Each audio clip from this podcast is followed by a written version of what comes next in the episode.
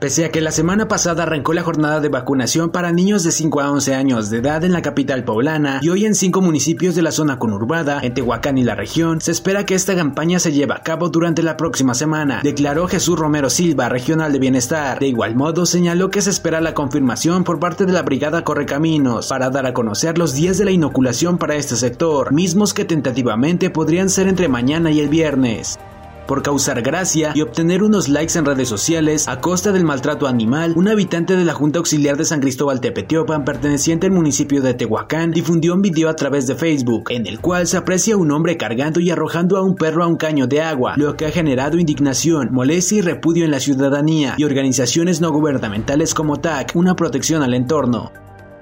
Alrededor de 30 multas se han aplicado en el municipio de Tehuacán en lo que va del año por la tala de árboles por parte de particulares en diferentes puntos de la ciudad, motivo por el cual han sido sujetos a multas que van de 20 a 20 mil UMAS, informó el director de Ecología Pedro Ginés Flores. Asimismo, dio a conocer que el área diariamente atiende por lo menos un llamado en donde acusan la poda o tala excesiva de árboles, siendo principalmente la colonia Sarabia, colonia Zapata y juntas auxiliares como San Pedro Coquiaco, San Diego Chalma y Santa María Cuapa en las zonas de mayor recurrencia.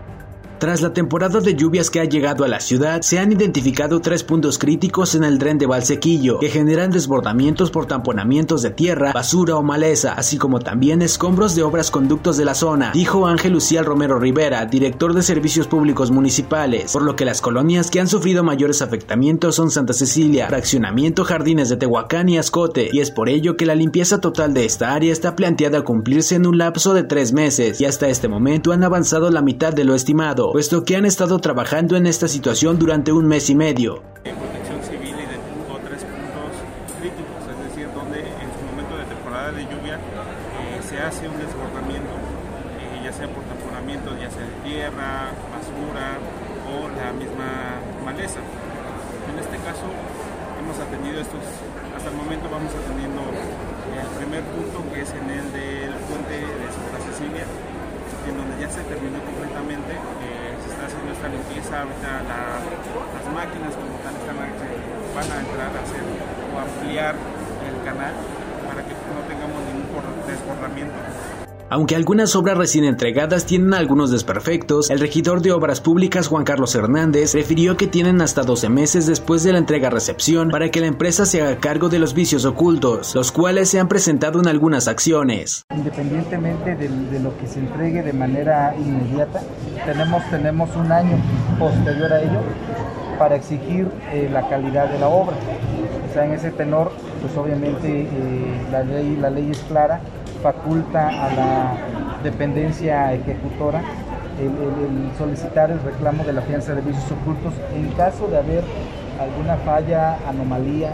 o, como su nombre lo dice, algún vicio de calidad en la obra. A 10 meses de que Lina se llevó cuatro piezas del Museo de Sitio de Tehuacán, las cuales se encuentran exhibidas en la Ciudad de México, estas siguen sin poder regresar a su lugar de origen, y peor aún, el espacio donde originalmente estaba no ha sido restaurado como se había anunciado, y es que el ahora instituto se desentendió del caso y refirió que esta acción le corresponde al gobierno del estado, informó Igabim Observatorio Ciudadano. Un hombre de 22 años de edad fue hallado sin vida en el interior de un predio particular. La víctima tenía atada una soga al cuello, la cual amarró a un tubular de una torre de alta tensión. Los hechos se registraron durante la mañana de este miércoles, sobre la carretera federal 150 México-Veracruz, entre el rastro de aves y la gasolinera, perteneciente al municipio de Santiago Miahuatlán. El fallecido fue identificado con el nombre de Marco Antonio N. de 22 años de edad. Esto ha sido el resumen informativo de Primera Línea, Periodismo ante todo.